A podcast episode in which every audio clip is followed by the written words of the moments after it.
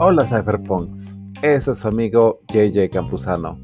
Bienvenidos al volumen 9 de Cypherpunk Nightmares, grabado el día 26 de febrero. Este es el capítulo 3 de este increíble volumen. En este capítulo hablamos del orden mundial de la posguerra, la detonación de las bombas atómicas y el proyecto Manhattan, la criptografía, Alan Turing, Bretton Woods, inseguridad en México y en otros países. Así que ojalá que disfruten este tercer capítulo del volumen 9 de Cypherpunk Nightmares, el podcast más futurista del planeta. Para, para leer sobre teoría eh, económica moderna, les recomiendo Confesiones de un mercenario económico, Confessions of an Economic Hitman, que esa fue que escrito por uno de los que de los que literalmente iban a los gobiernos y hacían toda la infraestructura para meterlos en un sistema de deuda. Eso es literalmente todo, todo lo que hacen estas compañías como que hay eh, en Houston y en esos lugares que crean infraestructura, infraestructura para países, pero para meterlos en deuda, cabrón. Eso es todo lo que hacen. Panamá, ahí te cuenta todo, todo lo cómo entra de Estados Unidos con estos proyectos a hacerse dueños prácticamente de la infraestructura de muchos países y cómo esa es la, la, forma en la cual han creado un imperio.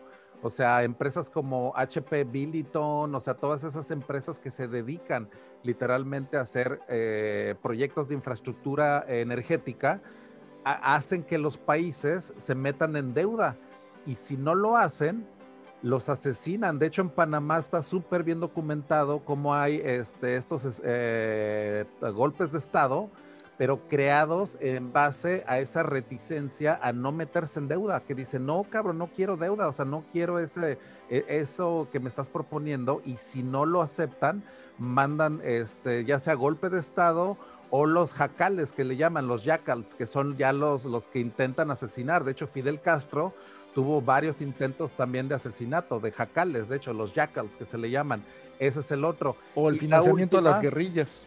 Exactamente, las guerrillas, por ejemplo, de Nicaragua, que fueron también de Ronald Reagan, los contras, o sea, todos estos sistemas que hace la CIA, por ejemplo, pero utiliza estas compañías para meter a todos los países en deuda. Eso es el objetivo. Eso es finalmente el objetivo principal, de que los países incrementen su deuda externa. Eso es el objetivo. Ese libro está muy bueno, se llama Confesiones de un mercenario económico. Yo nada más lo sé en inglés, nada más lo estoy traduciendo, es Confessions of an Economic Hitman que de ahí pues, hecho todo ese sistema. México, México tuvo tres presidentes que fueron agentes de la CIA. Este, Adolfo López Mateos, Gustavo Díaz Ordaz y Luis Echeverría. Eran tres agentes de, la CIA.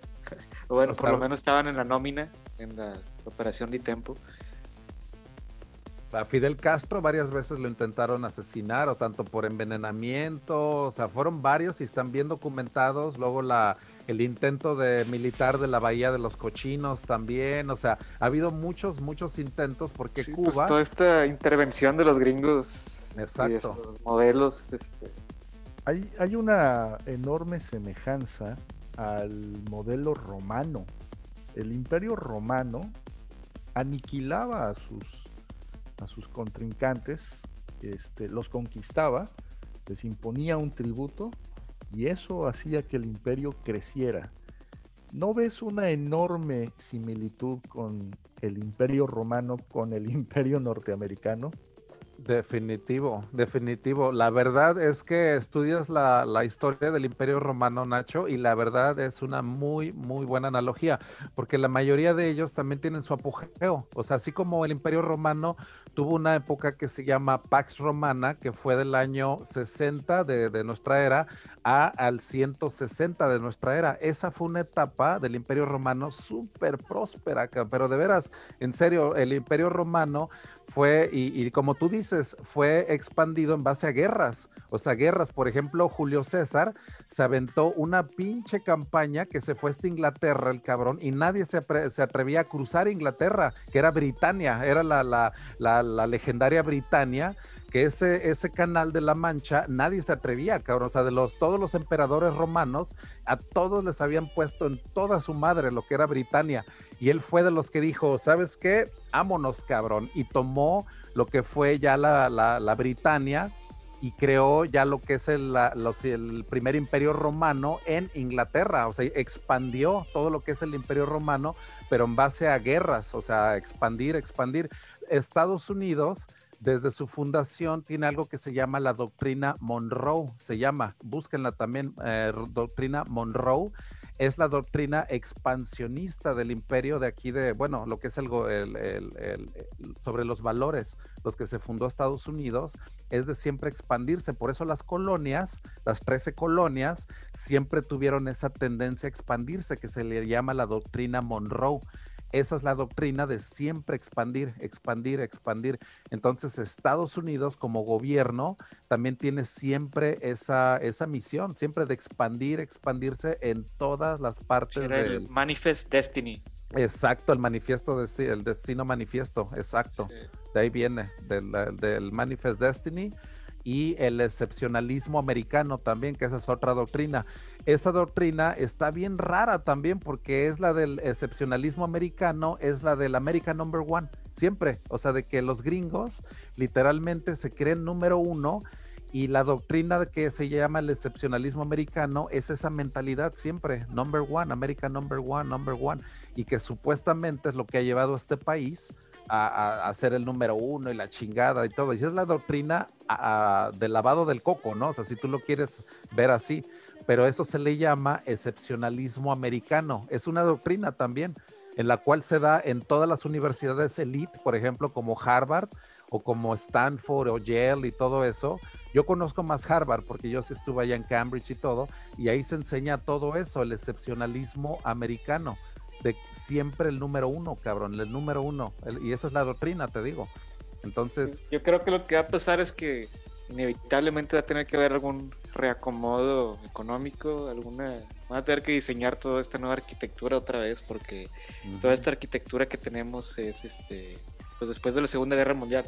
después se acaba la Segunda Guerra Mundial, este básicamente estos países dicen qué podemos hacer para evitar este acabamos de terminar la primera guerra luego la segunda guerra y nos dice que no va a haber una tercera necesitamos arreglar esto de tal forma en la que crear, crear ciertos intereses donde ya no nos vayamos a atacar. Por eso que crean estos tipos de instituciones como el World Trade Organization, el Fondo Monetario Internacional, el FMI, Bank of International Settlements, este, la Unión Europea, este, básicamente para, sí, pues, este, pensaban que se unían toda la economía y todos los países en una sola moneda, pues que iba a ser más difícil esta competencia entre los alemanes y los franceses, si así lo quieres ver. Y este, pues fue de ahí que toda esta arquitectura que se hace, que le da también todo el poder a los ganadores de la guerra, que en su tiempo Estados Unidos, la Unión Soviética, este, y pues sí, en el Fondo Monetario Internacional hay unas cosas que se llaman SDRs, que son Special Drawing Rights. Special Drawing Rights. Sí, básicamente La canasta básica de, de, monedas, ¿no? Exacto, y son los básicamente los que mandan en esas gentes y obviamente son los que ganaron la Segunda Guerra Mundial. Y pues sí, digo, este sistema nos ha ayudado, sí ha servido, ha habido mucho crecimiento económico, se ha reducido la pobreza, este, hemos evitado guerras como las que había antes, pero ya tiene que cambiar esto y, en el cambio, en el reacomodo, yo sí creo que va a haber, este, no sé si muertes o violencia, pero pues el reacomodo nunca es este que es smooth. Este... Exacto, el reacomodo siempre es violento, porque fíjate, este reacomodo en el que estamos ahorita viene de la bomba atómica. O sea, cuando Estados Unidos le rompe su madre a Japón con Hiroshima y Nagasaki, se viene después de que termina la Segunda Guerra Mundial, todo el mundo dijo, cámara, cabrón. O sea, ya todo el mundo se puso de rodillas, literalmente, porque es el destructor de mundos. Así lo describía eh, Oppenheimer, que fue de los que también eh, contribuyó al proyecto Manhattan, cuando la probaron en Alamogordo y vio ese pinche poder de la reacción nuclear, dijo: Esto es Vishnu el destructor de mundos, cabrón. O sea, que dijo, puta madre, qué pinche poder acabamos de, descubrir, cabrón. O sea, el poder de mil toneladas de TNT en una fracción de segundo, cabrón, pulverizando todo, cabrón, todo alrededor, o sea, una explosión termonuclear. Eso cambió las reglas del juego. Eso literalmente, Estados Unidos es el único país que ha detonado bombas atómicas en ciudades pobladas, cabrón. Es el único que ha tenido ese atrevimiento, cabrón. El Enola Gay, ese avión que, que soltó esa bomba que se llama Fat Boy, que le rompió su madre a 100 mil personas en cuestión de segundos, las pulverizó, cabrón. O sea, literalmente no quedaron ni los huesos de esas personas que, o sea, vaya, ni las cenizas, vaya, es una, es una temperatura que se ya estaba ganada la guerra. ya está, es el nuevo orden, de ahí viene. Oye, este JJ, y ya no me acuerdo si el piloto del, de ese avión, el que mencionas, si sabía que si traía la carga explosiva o no, ya no me acuerdo, porque hay una anécdota ahí, pero no, no sé si tú te acuerdas, si sabía o no. Hay un libro, de hecho, ¿no? Y eh, muy bueno, la verdad te digo, esa misión del Enola Gay, que era del B-52, que son los B-52, los, las fortalezas volantes que se llamaban, los eh, Flying Fortress, que son unos pinches avionzotes que tienen unas turbinas así increíbles y todo, y eran bombarderos. Entonces, ese fue de los que fue modificado para transportar la bomba atómica, pero ellos también cuando vieron la bomba atómica, la vieron e históricamente ellos también dijeron, no mames, o sea, también dijeron, ¿qué hicimos, cabrón? O sea, en serio, ellos no sabían todavía la magnitud de lo que iba a suceder con esa bomba. Sabían que era una bomba experimental y que una arma y todo, pero no tenían idea de la magnitud. O sea, hay hasta filmaciones de cuando revienta y desde arriba, porque estaban volando a una altitud pues tremenda, ¿no? Para que no les pasara nada. Y no, hombre, se ve cómo revienta la bomba atómica y, y, puta, o sea, pues se ve arriba de las nubes y todo y dices, jamás ha habido una explosión de esa magnitud, ¿no? E, exacto, esa era la, anécdota que cuando vieron todo el desmadre que hicieron, ni se la creyeron que habían sido ellos. Exacto. Porque era ultra secreto el proyecto Manhattan. Para los que no sepan, fue ese proyecto muy secreto, muy, muy secreto que empezó en Chicago y ahí fue donde empezaron los mejores científicos del planeta. Por eso el proyecto Manhattan se le denomina cuando tú haces un proyecto muy secreto y que quieres hacer como que algo muy, chingón y todo, dicen, vamos a hacer nuestro proyecto Manhattan, porque esa es la analogía a cuando haces algo muy ching, muy cabrón, la verdad, muy cabrón. Entonces reúnes a Einstein, Oppenheimer, Federico Fermi, cabrón, nosotros científicos, o sea, reúnes a las mejores mentes científicas del planeta, literalmente, y las pones a trabajar en este problema que fue descubierto en base a las teorías de la relatividad y la energía, que es equivalente a la masa, todo ese rollo, y creas un arma en base a un nuevo combustible, cabrón, o sea, creada en base a plutonio, en crear una reacción nuclear que, vaya, la tuvieron que probar antes, porque ellos ni siquiera sabían si esa reacción iba a quemar toda la atmósfera del planeta, imagínate, o sea, imagínate, o sea, así con esa magnitud, o sea, no sabían si esa reacción nuclear podía ser inclusive tal vez contenida, ¿no? Pero vaya, crean esto, a final de cuentas la prueban y de ahí deciden, esta es la única manera de terminar la Segunda Guerra Mundial. O sea, dicen, esta, o sea, hay que hacer la, la equivalencia, ¿cuántas gentes van a morir si seguimos peleando contra Hitler? y contra Japón y Italia, o ya la terminamos con esto, cabrón. O sea, un ataque decisivo y mocos. Y de ahí se viene la... Perdón, creo que Stalin sabía de este proyecto, ¿no? ¿Cómo, cómo? Incluso creo que Stalin, el presidente de Rusia de aquel entonces, sabía de este proyecto, ¿no?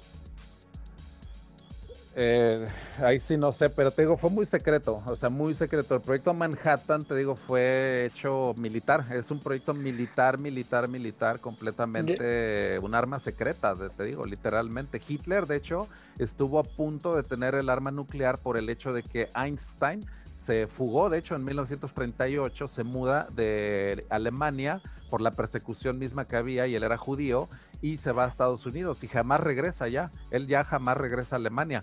Pero ah, eh, Hitler pudo haber tenido una, un arma nuclear también. O sea, esta era una guerra que ya se veía, que se veía venir, o sea, un, arma de este tipo. Este, Jay, era lo que también platicábamos antes de usar la tecnología, o sea, lo mismo que dices de la explosión de los plutonios y esto, y lo de la masa, energía, tiempo, etcétera. ¿Cómo lo puedes utilizar para hacer una planta nuclear? ¿no?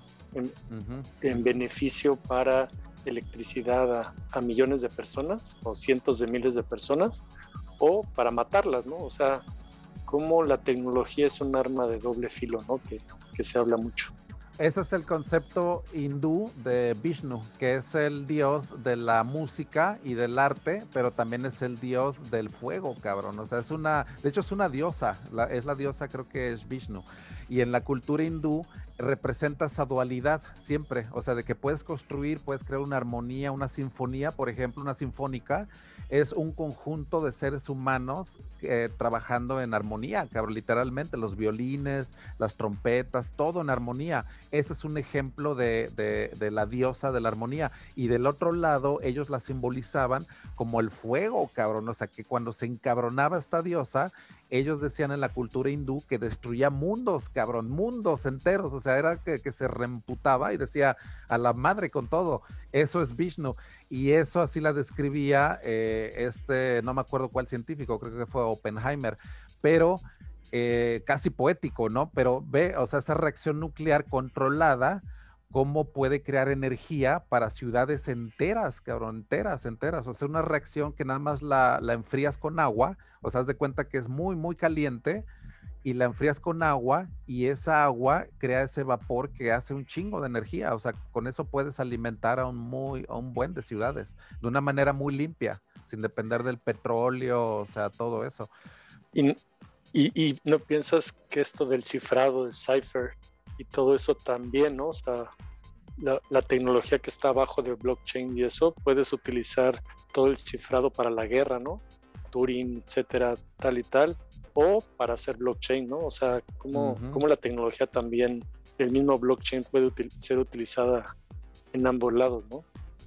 Es que la criptografía, de hecho, fue considerada como un arma. De hecho, en la Segunda Guerra Mundial se hizo una guerra, de hecho, para descifrar los mensajes que se transmitían en las redes alemanas que estaban cifradas con una máquina que se llama Enigma. Y esa máquina era la que cifraba todos los mensajes que se transmitían y no los podían descifrar, cabrón. Entonces en Inglaterra se hizo un proyecto de descifrado de los mejores analistas criptográficos y entre ellos estaba Alan Turing y él diseña una máquina que finalmente, o sea, después ya hasta hay una película, cabrón, está increíble, la verdad, o sea, fue la verdad una, un invento que se aventó, o sea, Alan Turing, de hecho, para los que no sepan, es el padre también de la computación moderna, el padre del concepto del Turing Machine, o sea, de, de, todo lo que viene Ethereum. Es, todo es un genio, es un genio Turing. Y, no ha tenido el, el valor o, el reconocimiento, como ahorita tú lo estás diciendo, ¿no? Para la computación. Fíjate que ya en Inglaterra, yo aparte de que estuve ahí en Birmingham y por de donde era, y me dio mucho gusto ver una banca donde él anduvo y hicieron como una banca dedicada a él, y de hecho ahí se ve él así como una estatua de bronce que dice Alan Turing, y el gobierno de Inglaterra ya oficialmente ya se retractó por el hecho de que lo metieron a él a una terapia anti-gay, cabrón, o sea, porque él era, él era gay y él era considerado un crimen en la Inglaterra de los años 50 y la verdad es que lo metieron a una terapia que lo deprimió bien cabrón y todo, y él terminó suicidándose, de hecho. Se comió una manzana que tenía veneno y ese fue el final de Alan Turing, una de las mentes más brillantes, brillantes del siglo. El, gobierno, el gobierno ya lo reconoció y hasta lo están imprimiendo en los billetes de Exacto. 50 libras. Entonces este, le hicieron un homenaje fantástico. Exacto, en su, en su moneda. Para mí, digo, con mi particular punto de vista está a la altura de Newton, está a la altura de este como sea, del, de, la, de, la, relatividad o de Newton, o sea, que ha cambiado todo a ese nivel para mí este ese cuate. Supone que Steve Jobs casi le puso en, en su en su honor, ¿no? El, el símbolo de Apple, por eso. Y este, te digo, pues es que de ahí viene, o sea, como que mucho de la historia que vemos actualmente viene basado en esos, pues en todos esos hechos, ¿no? La Segunda Guerra Mundial, o sea, moldeó la economía mundial. Se hizo una reunión en New Hampshire que se llamó Bretton Woods. De hecho, es un lugar, así se llama, Bretton Woods, es como un resort que tiene un hotel poca madre. Es un hotel así como de esos grandes, así de cinco estrellas y todo. Y después de la Segunda Guerra Mundial, dicen, órale, güeyes, aquí se tienen que reunir todos los representantes de 150 países. Se reunieron ahí después de la Segunda Guerra Mundial y fue donde se crea este nuevo orden económico, en el cual dicen, mira, nosotros somos los reyes porque tenemos la, la bomba nuclear, así que todo va a estar basado en dólar y el dólar va a ser el único que va a tener la convertibilidad al oro. Eso fue lo único que, salió de ahí, de esa reunión. Y todo el mundo dijo, pues órale, cabrón, pues es de que aceptas o, qué. O sea, la fuerza militar más grande. Y eso viene de Bretton Woods también. Entonces, chequen esa, esa reunión que es muy, muy relevante, la verdad. O sea, nada más chequen ese nombre que es Bretton, B-R-E-T-T-O-N, Bretton y luego de ahí Woods, que es como la Bosques, ¿no? Woods, W-O-O-D-S, Bretton Woods. De ahí viene esa reunión en la cual se definió prácticamente el orden ya posguerra. Entonces de ahí viene ya esa reunión. O sea, dijeron, órale, cabrón, ya le rompimos su mandarina en gajos a, Japón, ya ganamos y este va a ser ya el nuevo, pues ahora sí que ellos decidieron. Es como cuando juegas Monopoly y tú decides las, reglas del Monopoly, cabrón, desde el principio. Dices, órale, este es el juego, pero ahora sí que el banco soy yo, cabrón. O sea, es el que nunca puede quebrar. Ese es, ese es el nuevo Monopoly que salió de ahí de Bretton Woods. Entonces, chéquenlo también, digo, eso es parte de la historia económica. Así que, pues de ahí viene esa, esa, esa fantasía de que el dólar está respaldado por el oro, porque de ahí viene, digo, en esos tiempos así se, se mandó. Salud, Nacho. Salud. Oye, ¿qué es? ¿Es mezcal O, a ver, cuéntanos de ese mezcalito? No, este es tequila. Ah, es tequila, tequila. Tequilita blanco, este, me trajeron. Ah, ok, ok. No, pues qué bueno, también salud, salud a todos también. A todos. ¿De dónde nos están a... retirar, así que si nos echamos la foto del, de la noche. Ah, pues va, a ver. Pónganse para el selfie, filtro, como quieran salir y todo, filtro de gatito, ahí si quieren ponerse filtro de, de gatito, de oso, así que volumen 9, 1, 2 y eso chingado, ya quedó el selfie. Nacho, como siempre un placer, chingado. No, hombre, el placer es, el placer es todo mío. Ya ves que aquí es el after, aquí es el, es el after de los viernes. Soy tu fan, soy tu fan en Twitter. ¿Y eso por qué o qué? Coño, porque le estás dando duro el sistema. Coño, eh, tweets como los tuyos le dan duro en el sistema donde le duele, en el pensamiento. Pues es que solo pongo lo que, lo que es verdad. sí, exacto. Eres rebelde, rebeldón. Sí, pues hay que ser, rebelde, si no, si no, no te das a escuchar. Este, eh, mira, hace rato que estábamos hablando del tema de los impuestos, habla, eh, ahorita que estamos hablando del tema del sistema. Yo yo como ser humano tengo, tengo dos vertientes. Tengo una que es la persona física, Nacho Flores, que tiene su ingreso, que trabaja por su cuenta, que recibe, que gasta, que compra, que etcétera. Y tengo por otro lado una empresa o varias empresas, no tengo una, tengo otras, que tienen que cumplir con las órdenes o los ordenamientos y los reglamentos y todas las reglas del juego financiero. Entonces, por un lado, estoy jugándole al ciudadano rebelde que sabe que el sistema está mal y que debe, debe cambiar. Pero por otro lado, con las empresas, pues tengo que cumplir. Entonces, este, de ese lado, pues trato de hacer todo, todo eh, eh, según las reglas, ¿no? Pero, este, como ciudadano, tengo una obligación, o sea, todos tenemos una obligación, que es levantar la mano y exigir que las cosas cambien. Y, si algo está, de algo estamos inconformes, poder decirlo, poder anunciarlo, poder declararlo. De eso se trata. estamos viviendo una revolución y, de eso se trata, de levantar la mano. Porque ahora el arma que tenemos los ciudadanos se llama la tecnología, se llaman las redes sociales y se llama dinero. Este, este dinero digital que se nos ha dado para poder rebelarnos contra el imperio y contra el sistema. Y por eso hago mucho este tipo de, declaraciones en todos los campos, ¿eh? no solamente en Twitter o en las presentaciones en las que yo me... Pásanos tu Twitter, Nacho, para que los que estén aquí viendo, ahí te sigan y todo. Estoy como Soy Nacho Flores, ahí me van a encontrar como Soy Nacho Flores. Soy Nacho Flores. en todas las redes sociales. Y este, pues lo hago a título personal, pero con este afán de rebeldía, no de rebeldía de no querer construir, sino de demostrar que lo que está construido tiene errores y debemos cambiarlos.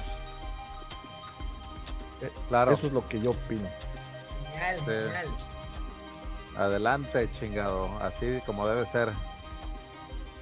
Se tenía que decir y se dijo, ¿no? Y pues mientras tanto, pues salud a todos. Abrazo. Salud.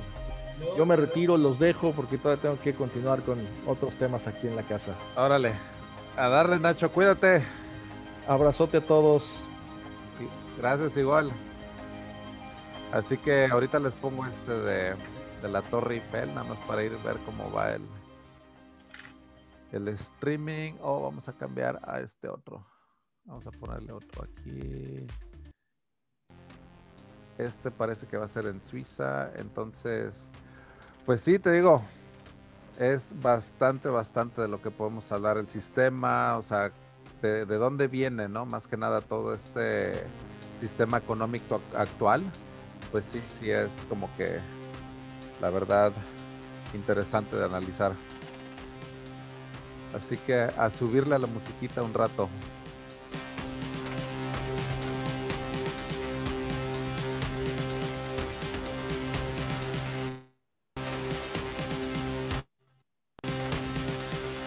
Saludos a todos en el YouTube.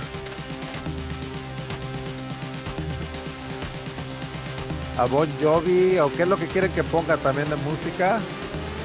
Ahí me van poniendo. Ese me parece que es en Suiza, en Muren. Muren. Tiene el logo de James Bond, de hecho.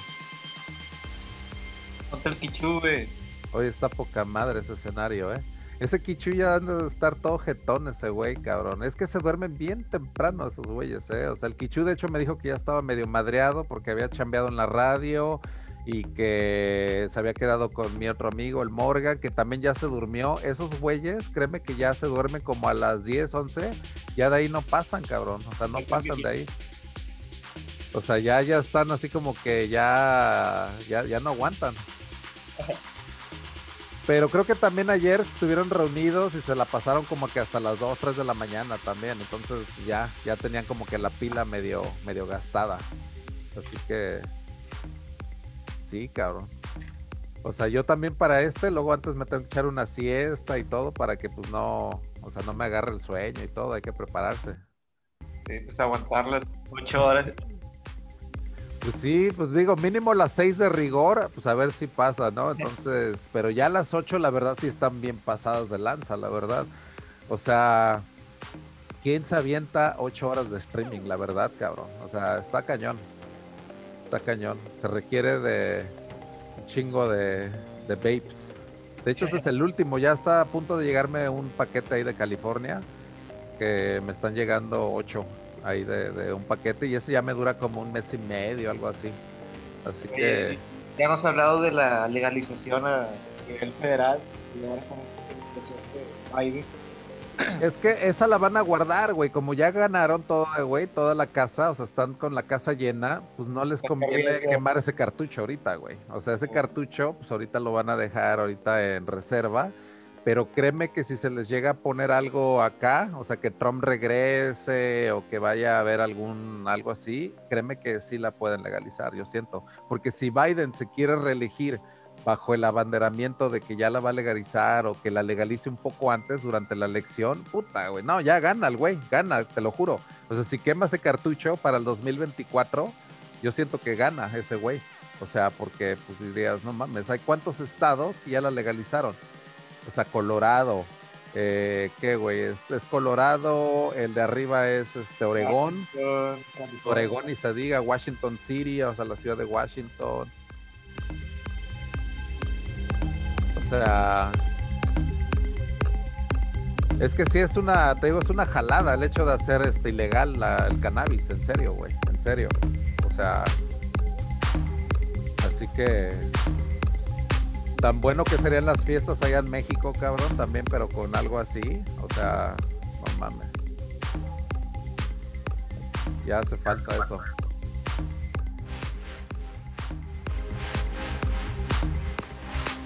De hecho, nada más que en México se empiece a dar y todo, sí me gustaría hacer un club canábico, o sea, algo allá. O sea, digo, pues eso es un modelo también de negocio que hay en varios lados. Así que, pues más adelante. Eso va a cambiar poco a poco.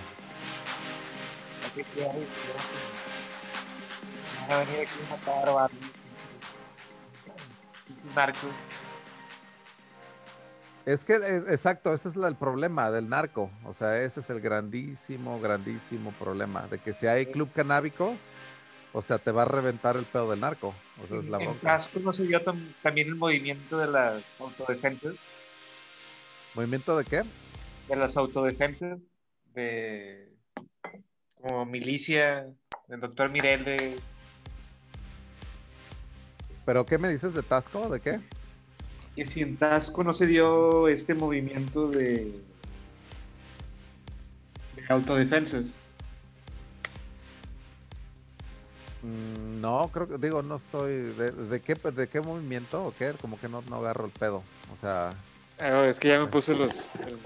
Este movimiento de autodefensas este, en contra ah. de, del narcotráfico, de doctor no, Mireles no, ¿eh? sonaban allá por el sur. Este. Como así como de tipo milicias, algo así, organizadas. Ajá, sí, exacto, tipo milicia. No, este que yo sepa no, ¿eh? O sea, de hecho, o sea, no, hasta donde yo sepa el gobierno municipal y todo, y parece que ahí ya también metieron un tipo de, de onda que ya entra también la militar, entonces ya ves bastante, bastante ya también el, el ejército ahí en Tasco. Entonces, pues yo no sé hasta dónde ese punto ha frenado todo ese rollo, ¿no? De que haya... Eh, y la gente de Tasco, créeme que es bien pacífica, cabrón, pero vaya, sí ha habido un buen de desmadre y todo. Pero que se hagan así como tipo milicias, hasta donde yo sepa, pues sería, vaya, lo que ya es el narcotráfico, pues eso ya, ¿no? Pero, pero así. Sí, creo que, no sé si era en el estado de Guerrero, por eso preguntaba acerca de Tasco, pero sí en el sur se dieron muchas milicias que fueron un chiste porque al final del día, una vez que ganaron, que corrieron a los militares y que corrieron a los narcos, estas milicias se convirtieron en, los nuevos narcos. Este, y pues sí, pinche movimiento fallido. Que en, Nuevo León pasó algo similar, a finales de los 2000. este, pero más de autodefensa milicia fueron los empresarios este, que pusieron un chingo de lana invirtieron y crearon su propia policía que se llama la Fuerza Civil. Y pues fue todo un éxito. Básicamente teníamos dos, tenemos hasta la fecha dos policías, eh, que es pues la policía del municipio, del estado o federal, y los soldados y aparte la Fuerza Civil, que la Fuerza Civil es pues sí, todos estos empresarios que ya estaban hasta la madre cuando explotó todo este tema, ya sabes, un sexenio de Calderón.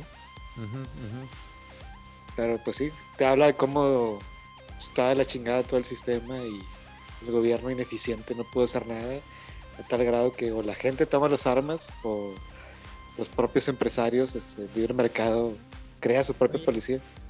Me interesa mucho ese playbook, este, Dostoyevsky, porque yo soy de los que, o sea, les cuento cómo quiero yo vivir mi, mi vida de futuro yo voy para fuera del país, para fuera de mi país, a llenarme de experiencias y eh, muchísimo, pero muchísimo Bitcoin para venir a Venezuela en un futuro ya mayor, más, con mucho más experiencia y sacar estos malditos de esta mierda punta de tecnología y bueno, serán armas. claro, claro. Sí, no, pues es que todo eso hay que compartirlo, cabrón. O sea, al final de cuentas, o sea, algo, algo va a pasar ahí.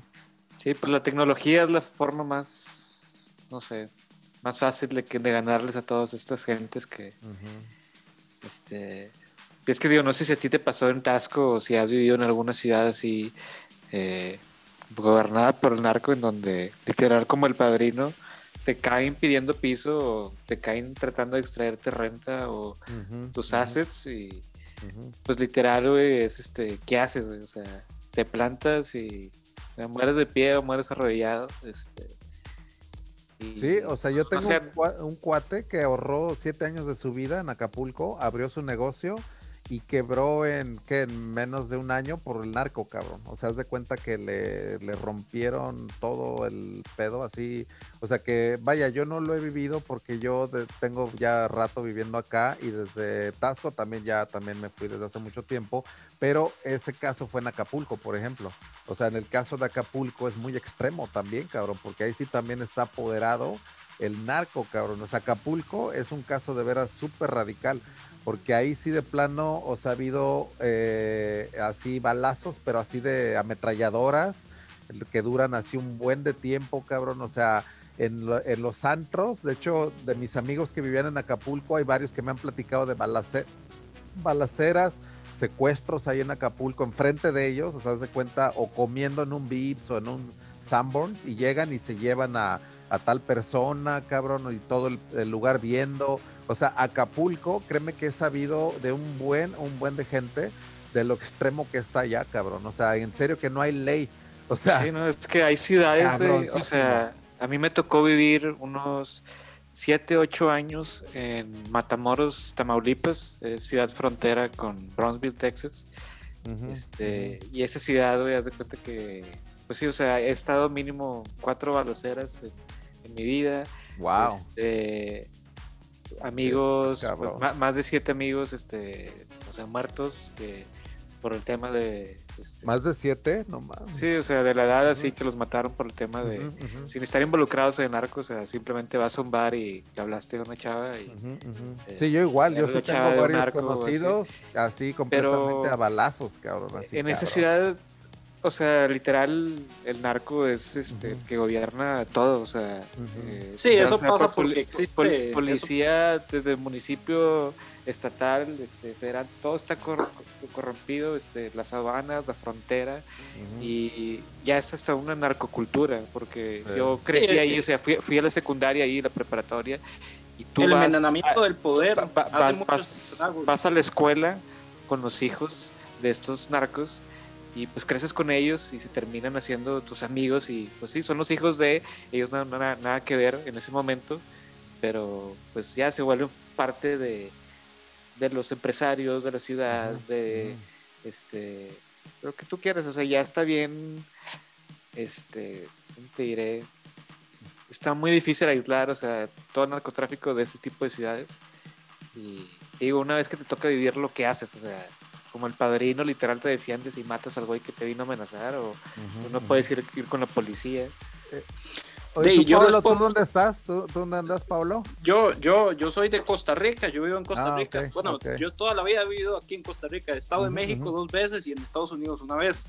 Este, es muy interesante lo que, lo que están hablando. De hecho, desde hace un buen rato le he estado siguiendo la conversación y, y me parece bastante interesante porque eh, Vieras que aquí durante muchos años, lo que fue la época de Caro Quintero, aquí hicieron mucha fiesta, incluso con el mismo gobierno.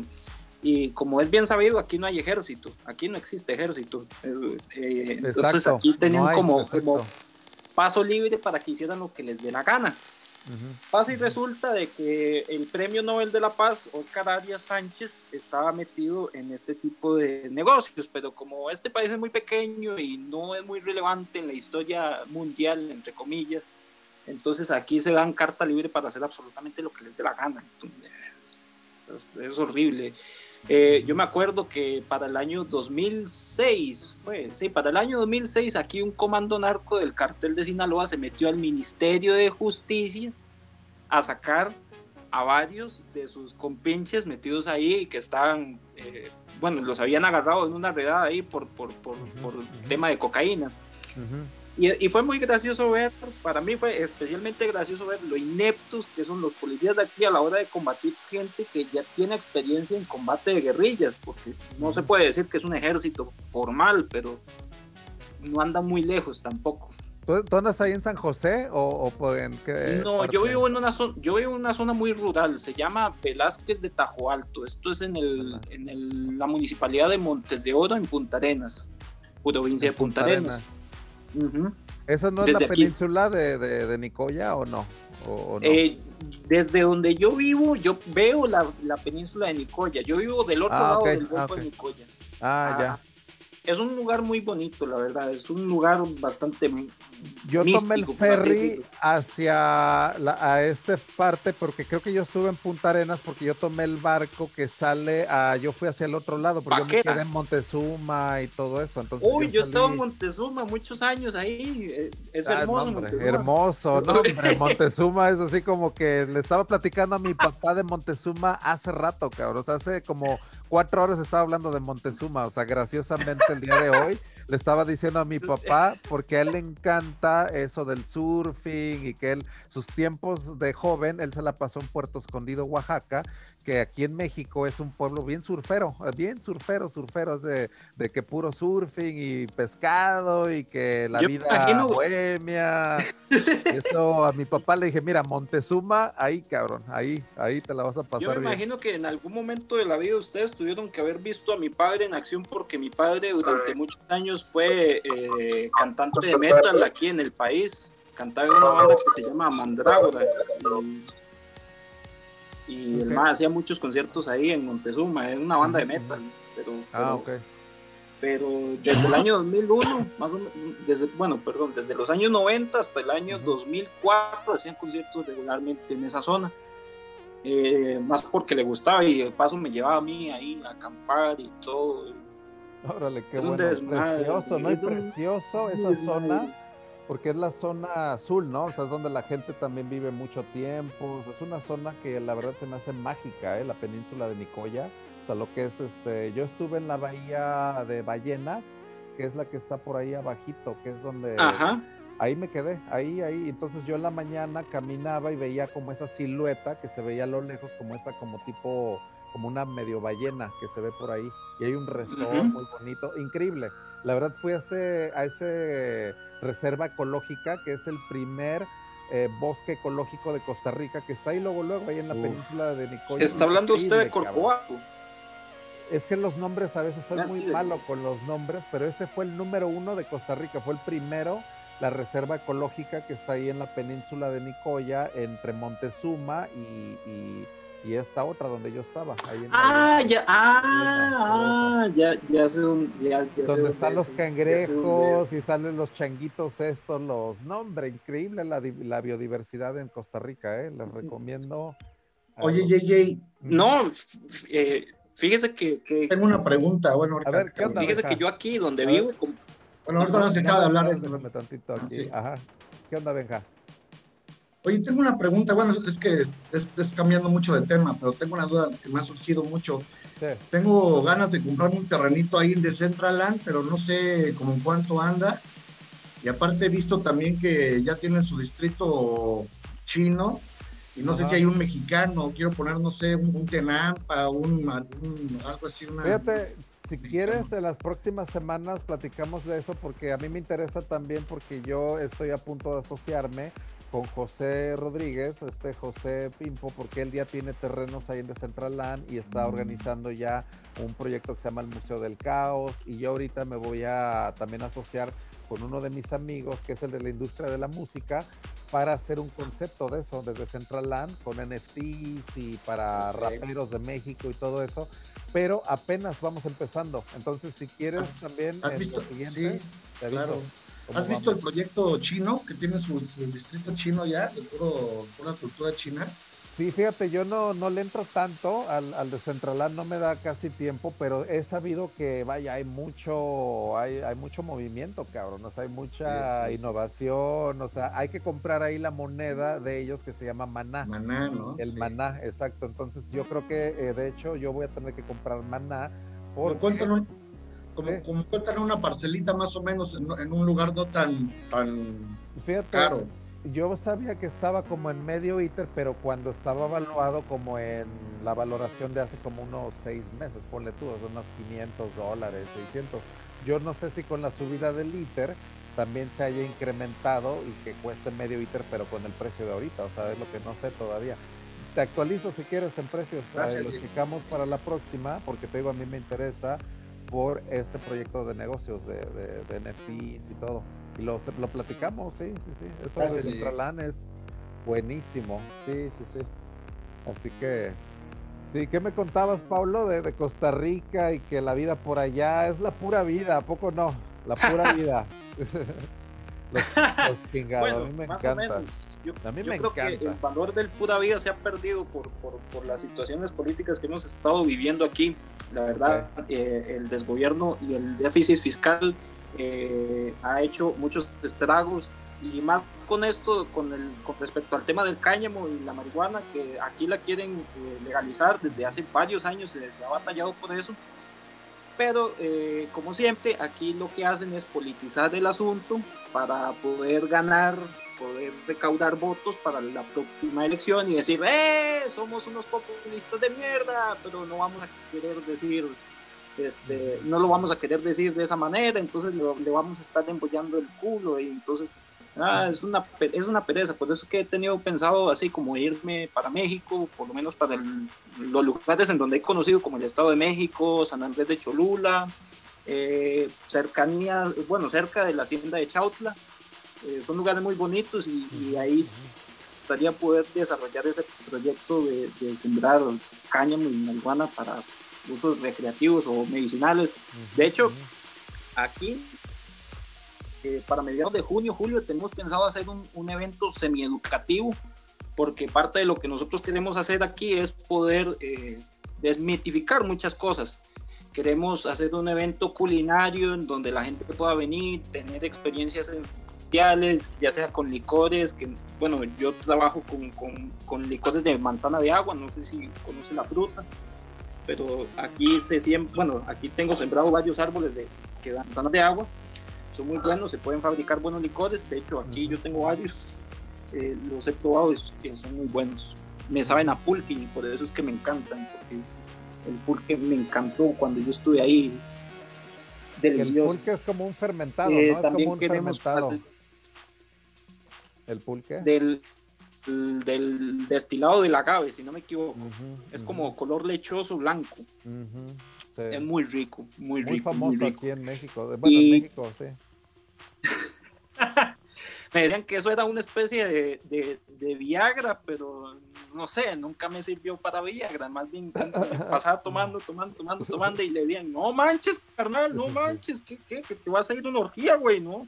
Es que puede ser para la Viagra negativa o positiva, ¿no? O sea, te puede funcionar de doble manera. Así que... El poder de la mente hace muchas maravillas. Sí, sí, es mental todo.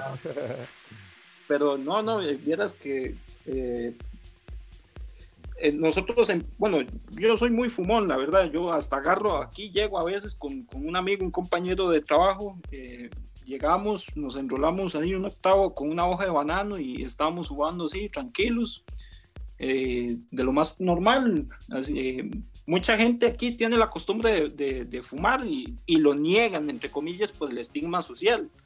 Pero usted los ve ahí después en Facebook tomándose fotos así, todos, todos en la, como decimos aquí, en la gallada, eh, jugando de muy gángster, pero después cuando lo ven en la calle, nadie quiere que, nadie que, no, no, no, güey, no, no, es que no, no quiero que me vean así, andan todos escondidos y, no sé por qué. A mí personalmente me vale porque, bueno, yo tuve un problema de salud muy jodido que casi me manda al otro mundo y, y como yo sé perfectamente lo que hace, entonces eh, a mí no me importa cargar con ese estigma. Ya de por sí he cargado con varios estigmas. Por ejemplo, eh, yo no soy religioso porque no he practicado ninguna religión ni me han bautizado ni mucho menos. Sí practico la espiritualidad como tal, pero dejando de lado lo, bueno, esos lineamientos que me parecen hasta contradictorios de las religiones de, la manera más radical posible. el evangelismo, el cristianismo. Y puede ser existencialista, humanista, o sea, ser espiritual o ser pero sin tener que, pues vaya, pertenecer a una organización de ese tipo, ¿no? Exactamente, y, eso a la gente aquí le choca, porque a la gente aquí le tiene muy arraigado la cultura religiosa. Desgraciadamente en este país, este país es la última teocracia de Occidente y es la última teocracia cristiana de Occidente. Eh, solo hay tres, el Vaticano, Irán y Costa Rica. Son las únicas constituciones teocráticas que existen en el mundo. y eso ha hecho muchos problemas por, desde, desde mi niñez, porque desde la niñez yo pasé, sufrí bullying, los, los, compañeros no, no les cabía en la cabeza que yo fuera mejor en religión que ellos, que ellos sí eran religiosos, iban a la iglesia y un montón de mierdas más, ¿verdad? Este, y tras de fecha mis padres metaleros, entonces ya era como el cartón lleno del estigma social en ese entonces. ¡Wow! Que es ese libro tan bueno que estoy viendo ahí. Ese libro es de Carl Sagan, es se llaman Los Dragones del Edén, y lo acabo de checar y ojé rapidísimo porque en la página 177 viene una parte en la cual habla de la neurociencia del cerebro y lo que dice, y es a lo que voy, lo que hace la marihuana es suprimir la parte izquierda del cerebro de tal manera que hace que la parte derecha, que es donde tenemos la creatividad y una parte de veras muy bonita de nuestro, en lo que dice prácticamente es que nuestro cerebro contiene a dos personas dentro de nosotros. Eso es lo interesante. eso es muy, eso, eso es, bueno, lo está explicando de una manera muy filosófica, pero de manera más racional, de manera más científica, eh, se explica por dos motivos el lado izquierdo del cerebro es, por así decirlo, la parte reptil del ser humano. La parte reptil del ser humano es la que contiene todas las funciones autónomas del, que, funcionan por sí mismos. No tienes que pensar por, respirar o mantener el corazón bombeando, etc. La parte derecha es la parte humana, por así decirlo. Eh, yo siempre he dicho, ¿verdad? Ya esto es una teoría muy volada que me tomó años de, de investigación en la que nosotros no somos seres naturales de este mundo, nosotros somos seres producidos artificialmente por otros seres, porque científicamente hablando existe la prueba de ello. En todo el reino animal eh, se ha, se ha eh, investigado todo el árbol genealógico y todas las cadenas genéticas del, del ser humano con respecto a las demás. Y es incomprensible para la ciencia saber el por qué nosotros tenemos una amalgama tan grande de genes, porque por ejemplo nosotros tenemos genes de, cucaracha, tenemos genes de ballena, tenemos genes de delfín, tenemos genes de perro, tenemos genes de gato, tenemos una amalgama asquerosa de genes que nadie sabe de dónde salió. Y en e, comparación... Eso de que nadie sabe de dónde salió, claro que sí. Mira, eh, de hecho este libro que está larguísimo y te lo recomiendo, se llama El, el cuento de nuestros ancestros. Es de Richard Dawkins. Y me imagino que en ese me imagino que en ese libro hablan de la cultura sumeria y los Anunnakis no porque este, este habla eh, esto habla de la de, de, la evolución pero total de los 4 mil millones de, de años de evolución y lo que te habla literalmente en las primeras páginas es llevarte al pasado, pero rapidísimo, 100 mil años en el pasado. O sea, se salta literalmente todo lo que es eso de la evolución de la cultura y todo, y te lleva a ver la evolución genética del ser humano desde los simios y de ahí se va con los ancestros. Ahorita yo voy en el capítulo en el capítulo 8, no 15, que habla de marsupiales. Entonces yo ya estoy llegando a la parte donde compartimos el DNA con los marsupiales, pero yo de ahí me voy a ir, pues de hecho este libro se va a ir, está cabroncísimo este libro, ¿eh? la verdad, si quieres lo comparto luego ahí en el grupo, porque te vas con toda esa, por eso se le llama una peregrinación, él así lo llama Richard Dawkins, un pilgrimage, una peregrinación hacia los principios de la evolución, o sea, de dónde partimos nosotros como seres unicelulares creados en un caldo que hubo hace 4 mil millones de años, creado por el agua, energía, no se sabe exactamente. Eso, eso se llama, eso se llama ley de entropía. La ley de la entropía es exactamente lo que eh, el señor explica en ese libro. Es correcto. Sin embargo, lo que sucede es que nosotros tenemos un gen en específico que nos permite este don, el don del habla, el don del, vocabulario. Ningún otro animal tiene un lenguaje tan rico y tan vasto como el ser humano. En todo el planeta Tierra no existe. Un simio, yo los he visto aquí, llegan monos titis aquí a la finca y todo, hasta se meten a la cocina a robar tomates y todo y, tienen como 20 sonidos para comunicarse en, su lenguaje. En cambio, el ser humano tiene un montón de idiomas idiomas extintos, idiomas que, que son litúrgicos exclusivamente, idiomas actuales. Y, y eso todo se debe a un gen que, que se encontró en el año 2014 y que lo intentaron replicar, pero no lo pueden replicar. Según lo que los científicos dicen es que se tardaría mil años en poder replicar ese mismo gen con las tecnologías actuales de modificación genética. Lo cual me lleva a los sumerios y a los hindúes que estaban hablando hace un rato sobre, sobre, sobre Robert Oppenheimer, que, que, fue el padre de la bomba atómica. este, Robert Oppenheimer se, se, basó en el Mahabharata, que es el texto que habla de los brahmanas y de, de, la guerra de los dioses. En la Tierra existe una ciudad que se llama Mohenjo-Daro, esa ciudad es un, es un vestigio arqueológico de hace 7000 años en donde el centro de la ciudad está completamente vitrificado.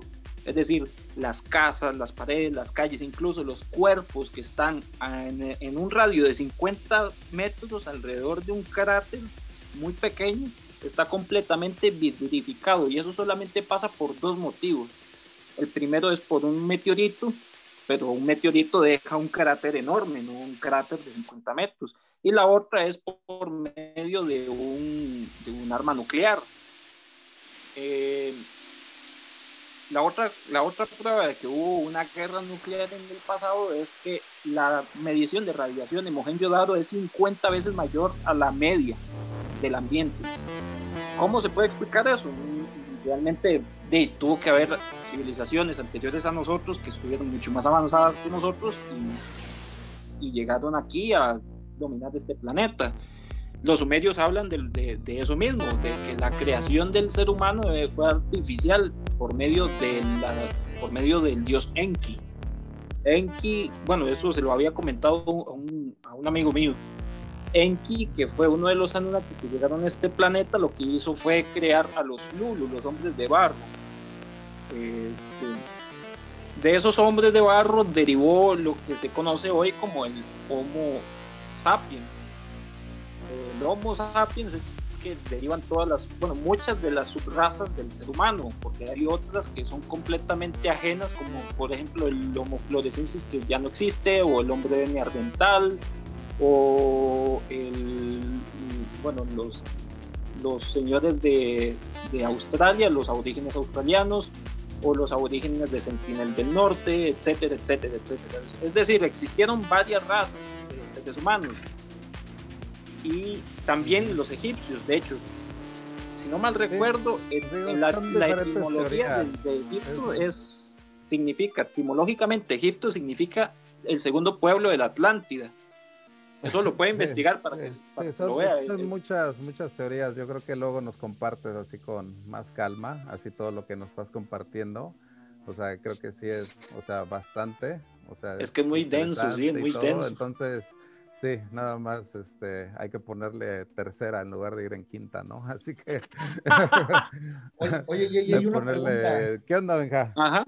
Para entrar a ese tipo de, ¿qué son conciertos o han de costar una, la, nota, ¿va? O, es fácil. ¿En los de Circle o cuáles? ¿Los de estos de acá? Ajá, los que estás poniendo ahorita, los sets. Sí, porque son producciones muy limitadas, o sea, son de, te digo, de 50, 100 personas, pero te digo, ellos se centran su modelo más en la producción de, del concierto que en la entrada, ¿no? O sea, no es taquillero el, el evento, sino que es más es selecto y ellos, el modelo de negocios es YouTube. Entonces, eso es la producción tan increíble, que todo el sonido lo graban de una manera súper bien, o sea, no tienes ningún defecto de sonido que se te vaya así como que muy estable y el video, o sea, en 4K con drones y todo. Los paisajes. Y los paisajes tienen uno en la pirámide, de hecho, de lo de Giza, entonces de hecho ese también está muy, muy bueno, porque yo nunca había visto, digo, dije, ¿cómo consiguieron el permiso esos cabrones para usar las pirámides de Giza? Como un, un, una, un escenario, cabrón. O sea, sí, para entrar mucha plata, mucha plata. Tienen, la verdad, sí, bastante conexiones y dinero, ¿eh? pero las conexiones sobre todo, porque los he visto en lugares muy restringidos, ¿eh? o sea, como tipo aeropuertos o las pirámides de Giza, o sea, deben de tener conexiones políticas o de algún estilo muy buenas, ¿eh? Porque... ¿Tú, escuchabas a Daft Punk? Muy bueno, de hecho a mí me tocó verlos en la Torre de Eiffel, o sea, porque ellos son franceses y todo, y yo en el 2001 anduve por allá y me tocó verlos en vivo, o sea, en vivo, en vivo, cuando estaban en su apogeo y todo, con sus cascos y todo. No, hombre, la verdad es que nunca se te olvida, la verdad. O sea, Daft Punk es de las que marcan, o sea, toda una, una era. Y los podría poner, pero no quiero que me banen en YouTube, así que no quiero ah, que me quiten el stream ni nada. Entonces, mejor así. Los de Circle, hasta donde yo sepa, no, no hay problema de, streaming ni nada. O sea, ha estado muy bien. Así que. Qué bueno, porque llevan como un día completo tocando para aquí, para la banda. Sí, ¿eh? esos son los Alpes suizos, por ejemplo. O sea, ve, esos son los Alpes suizos. Yo he tenido la oportunidad de andar por allá. Eh, y manejar alrededor y todo, y increíble, la verdad, está, está muy padre. Así que... Estaba viendo una película de Bitcoin y ahí en Suiza tienen la, una de las bodegas más grandes de Bitcoin en Terráneo, ¿no? La película una bóveda, sí, exactamente. Lo que son buenos los suizos es para crear túneles, o sea, de hecho, o sea, ellos tienen muchos túneles, o sea, y ahí tienen las mejores bóvedas del, del planeta, las más seguras están en Suiza. Y es que están ellos en una zona que geológicamente, o sea, no les pega nada. O sea, no hay temblores, nunca los han invadido, porque son barrios, o sea, son como cantones, se llama, y son, nunca los han invadido. O sea, históricamente a Suiza nunca ha habido nadie que se atreva a invadir Suiza, porque están muy bien armados, está el ejército suizo que defiende al Papa, de hecho, lo que son los soldados suizos y todo, y eh, muy escabroso el terreno, o sea, los Alpes suizos. Así que te digo, sería increíble, o sea, nadie lo ha invadido, nadie, nadie, nadie. Pues por eso ha sido como que donde se acumula toda la riqueza del planeta, o sea, en oro, hasta Bitcoin y dólares y euros están en Suiza. De hecho, hasta los mismos alemanes. dicen que allá en Suiza todo es bien tranquilo, ¿no? Que para un mexicano vivir allá, como que le daría flojera, o sí podrías vivirse tranquilos. Es tranquilo, la verdad es que es tranquilo. O sea, bueno, yo he estado en, ciertas partes nada más, digo, no. a las nueve de la noche cierran todo, o diez, bien temprano, ¿no? Eh, no, es que es Ginebra, por ejemplo, sí, o sea, sí hay que hacer y todo, pero te va a salir, los lugares en Ginebra son carísimos y muy elitistas. O sea, haz de cuenta, ves a los banqueros más, o sea, ricos, o sea, es como vivir en Mónaco, como vivir en un lugar carísimo. O sea, Ginebra o sea, es definitivo porque vas a, o sea, es muy caro el nivel de vida por eso mismo. O sea, es de, que son muy, o sea, hay mucha lana, la verdad, en Suiza. O sea, Ginebra. ¿Y, alguna ciudad que hayas visitado que sea muy friendly con el, con el Bitcoin, así que puedas... hay muchas, de hecho, mira, Berlín, Berlín, Berlín, esa sí la clasifico como una de las mejores amistosas a blockchain porque ellos tienen unas, unas compañías, unos startups muy buenos. El talento que hay en Berlín, yo he visto mucho talento. Polkadot, de hecho, está basado en Berlín. Hay una asociación de Ethereum en Berlín que está increíble. Ahí se hace el Web3 Summit en Berlín cada año, que es en octubre. En octubre, en octubre, es en octubre. Muy bueno. También ahí está Edward Snowden, hace un control remoto, cabrón. Ahí ves a David Chom que fue el creador de las firmas de los Blind Signatures. O sea, pura pinche leyenda. Ahí está, cabrón, en ese Web3 Summit. Ahí está Gavin Wood, o sea, Vitalik, todos, La pura elite, ahí nos reunimos. Eh, yo, quería hacerle una pregunta ahora que eh, está hablando con respecto a eso. Este, no, ustedes no, no, no, no, no se han puesto a pensar qué puede pasar con todas las criptomonedas en caso de una explosión de masa coronaria que funda todos los circuitos electrónicos que no estén blindados. deberían de pensar en blindar todos los, todos los, los bancos donde se guardan los bitcoins, porque en caso de, Por las carteras frías, una situación así, es que eso en realidad no, no, afectaría porque Bitcoin se puede transmitir por telégrafo, se puede transmitir por radio, se puede transmitir por banda satelital que no es afectada por eh, pulsos electromagnéticos, que es la banda K. Eh, puede transmitirse, te digo, por radio, no hay ningún problema. De hecho, hay varios geeks que ya están haciendo eso de la, por radio. Y lo que son las carteras, no hay problema porque esas se guardan inclusive en medios que pueden ser hasta físicos. Entonces, ah, ok, porque ahorita, ahorita mismo hay una, ahorita mismo el planeta está haciendo muchos despiches con, con, el campo electromagnético, ya está entrando en fase de inversión de polos. Y es que, hace 20 años eso sería el menor de los problemas de Bitcoin si hubiera ese tipo de inversión de los polos. créeme que eso sería una catástrofe mundial, que el Bitcoin sería la menor, la menor que te va a importar. Tu wallet va a ser lo menor cuando sientas que los niveles del, del agua suben 5 metros, que hay inundaciones, maremotos, que hay maremotos. Y mira, no, lo digo te va a valer madre, cabrón. Eso va a valer No, lo digo más porque el campo electromagnético. o sea... no, lo, digo porque el campo electromagnético lo que hace es mantener eh, el rebote de las ondas de radio no, sí, digo, eso es algo que se sabe. O sea, y todo, entonces... lo que es el campo electromagnético de la Tierra se genera en base a ese movimiento gravitatorio y los metales pesados que están al interior. Entonces, ese como que esa lava, ese, como que ese centro líquido que está como que haciendo esa revolución, eso crea un campo muy chingón electromagnético que se supone que cada 10.000 años tiene como que una inversión. Entonces, pues vaya, pero estamos hablando de eventos, créeme que, pues vaya, o sea, si llega, si llega, una supernova, también la radiación también nos rompe toda la madre, porque si explota Ah, no, pero es que, no, entonces, no, hablas de eventos geológicos. No, exagere, una supernova, ya estamos hablando de la extinción total de todo el sistema solar. No, para nada, es que en serio es pura radiación, o sea, es que son eventos que de hecho sí va a pasar.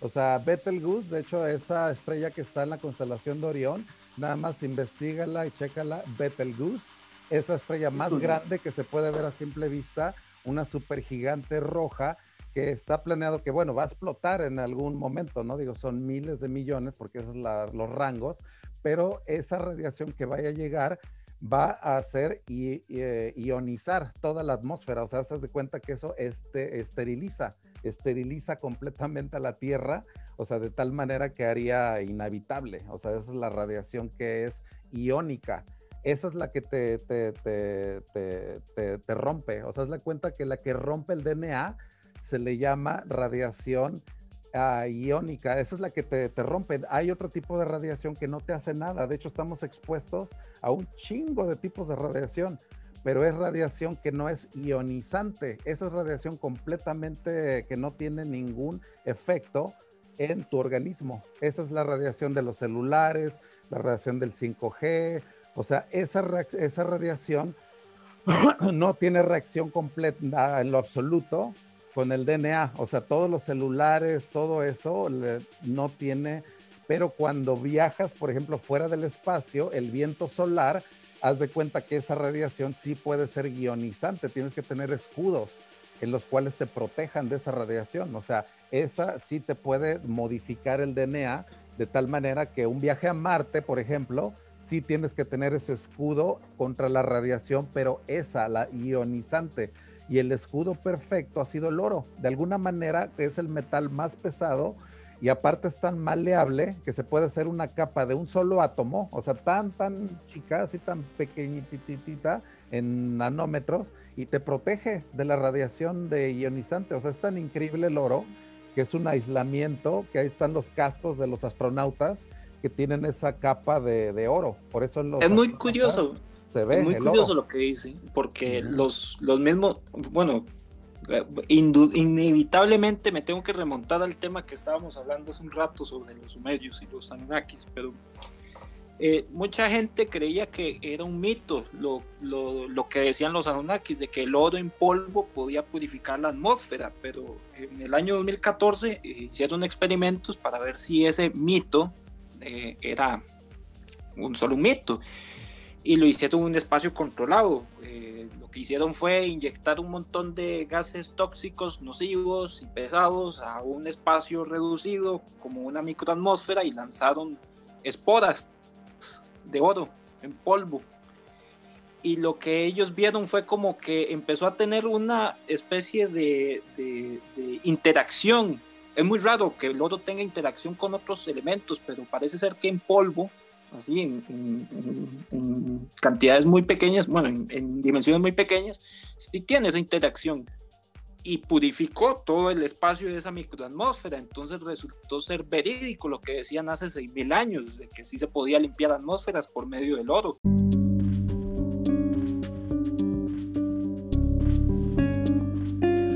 Hemos llegado al final del tercer capítulo y tenemos todavía muchísimo por recorrer. Así que ahora te recomiendo buscar el capítulo 4 del volumen 9. Yo soy JJ Campuzano y me despido esperando que les haya sido de su agrado y no olviden sintonizarnos cada viernes por la noche a partir de las 9 pm hora centro de México en nuestra sesión interactiva en Zoom, así como en el canal de YouTube JJ Campuzano y por supuesto aquí en el podcast. Esto es Cypherpunk Nightmares, el podcast más futurista del planeta.